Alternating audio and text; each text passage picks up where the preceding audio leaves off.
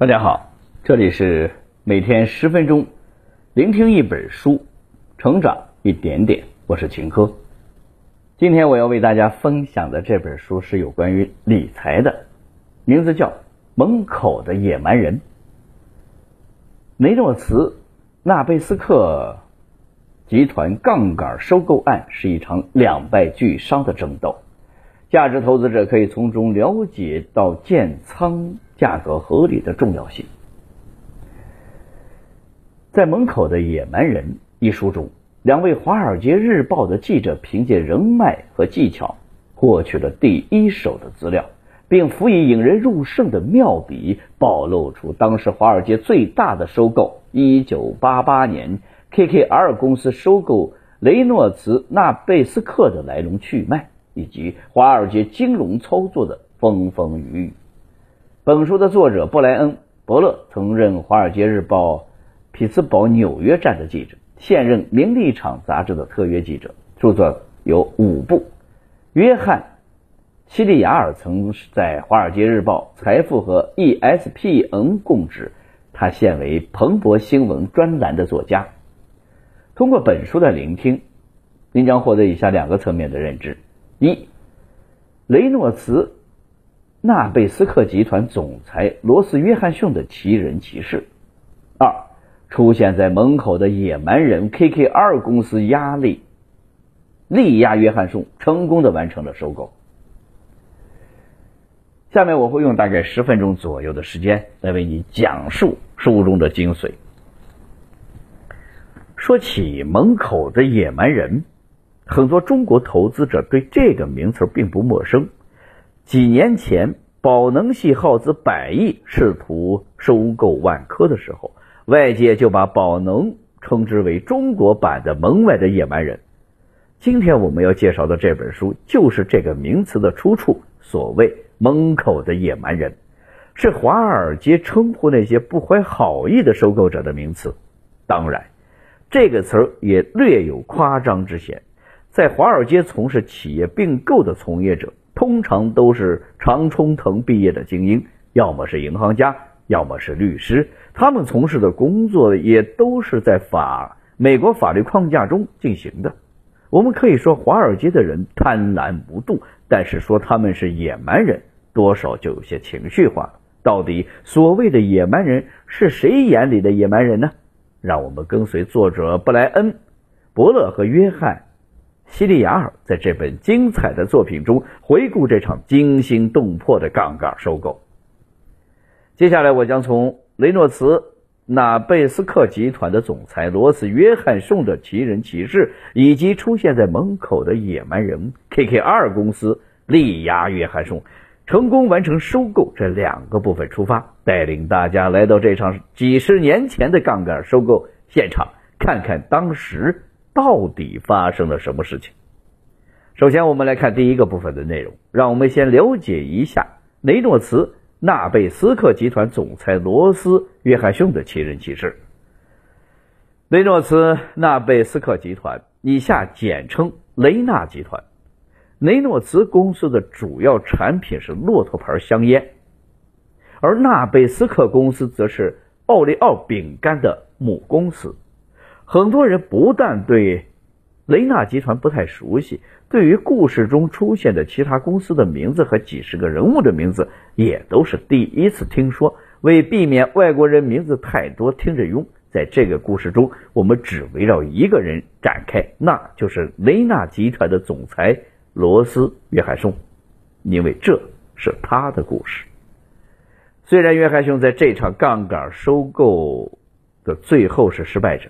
但是不可否认的事实是，他是一个很讨人喜欢的家伙。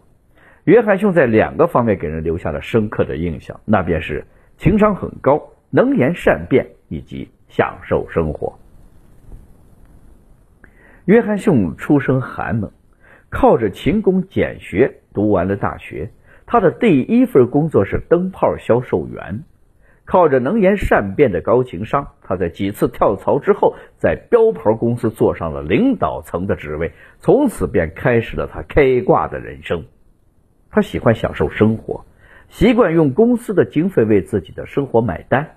另外一方面，他不吃独食，喜欢交朋友，是社交场合中的明星，对朋友非常大方。业内有个笑话说，千万不要当面夸约翰逊的毛衣好，不然他会当场脱下来就送给你。靠着让自己和朋友过得舒舒服服，约翰逊在董事会平步青云。在几次合并之后，他成了雷纳集团的总裁，风头一时无二，成为小人物逆袭的代表。别看约翰逊花钱方面大手大脚，私人飞机和豪华办公室是标配，但是在公司治理方面，他同样做得十分出色。约翰逊的理念是，只有不赚钱的公司才需要靠节约管理层的开销，作秀给股民看。一九八七年的股灾中，雷纳集团的股票一路下滑，只有四十美元左右。当时的股价只相当于市盈率的九倍。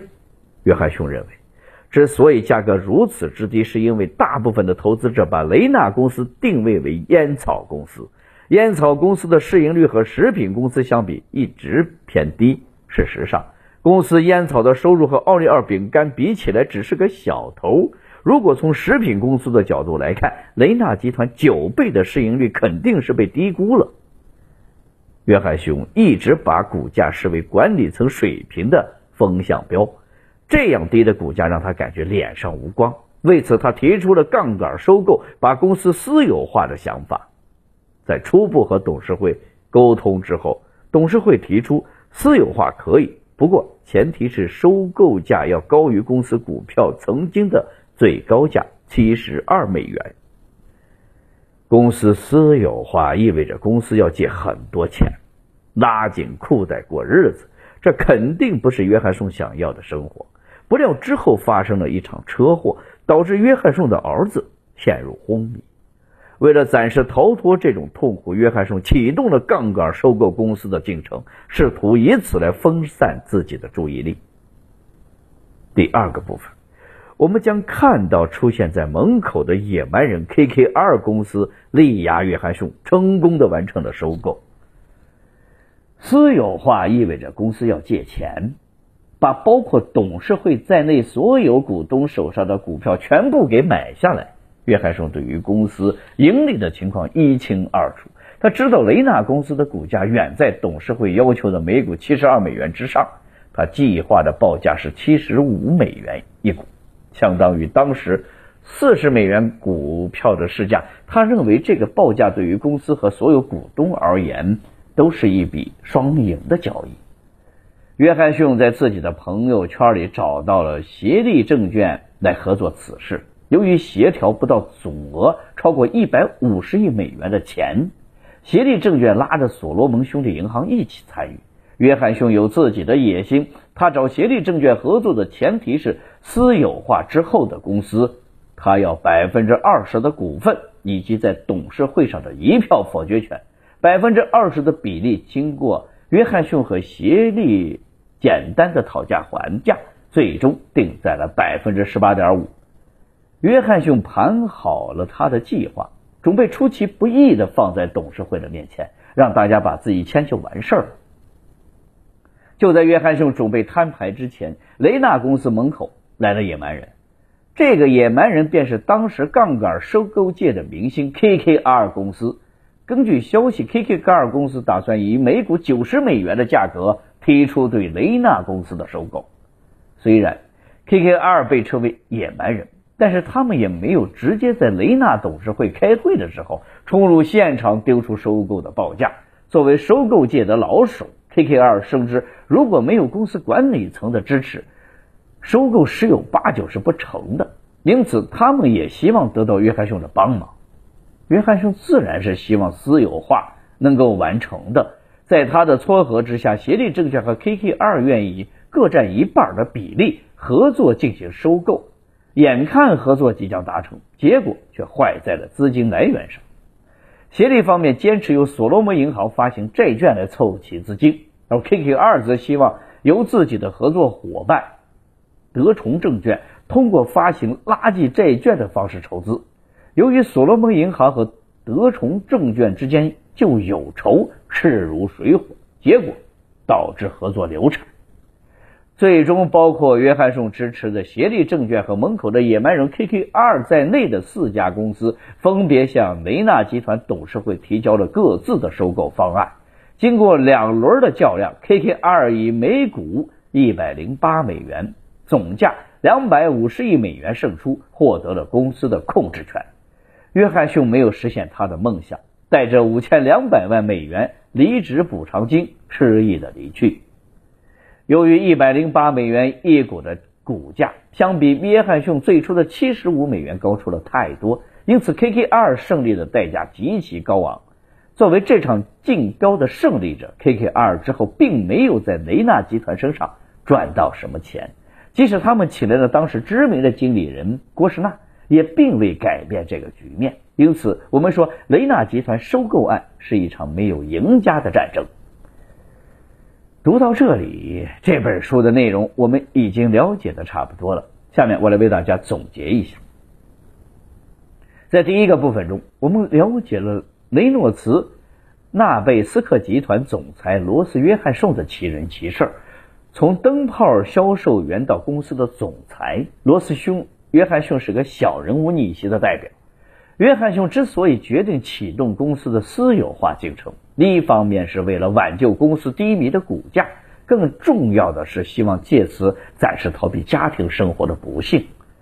在第二个部分中，我们看到了出现在门口的野蛮人 KKR 公司力压约翰逊，成功的完成了收购。以 KKR 为首的杠杆收购机构的突然出现，给公司私有化进程带来了不确定性，最终。约翰逊一方落败，约翰逊带着五千两百万美元离职补偿金失意的离开。以上就是《门口野蛮人》这本书的主要内容了。希望大家通过我们的解读，了解到这场轰动全球的杠杆收购案，事实上的结果是两败俱伤。当然，话又说回来，作为这场。杠杆收购案的失败者约翰逊却带着普通人一辈子都赚不到的五千两百万美元离职赔偿金离开了失意之地。普通老百姓清晰的意识到，对于华尔街和企业高层来说，无论是失败还是成功，结果不过是赚得很多和赚得更多的差别。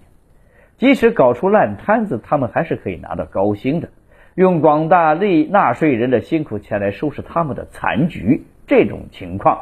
在这场杠杆收购案发生的上世纪如此，到了今天依然如此。如果华尔街不好好的处理这种情况，终将吞下自己种下的恶果。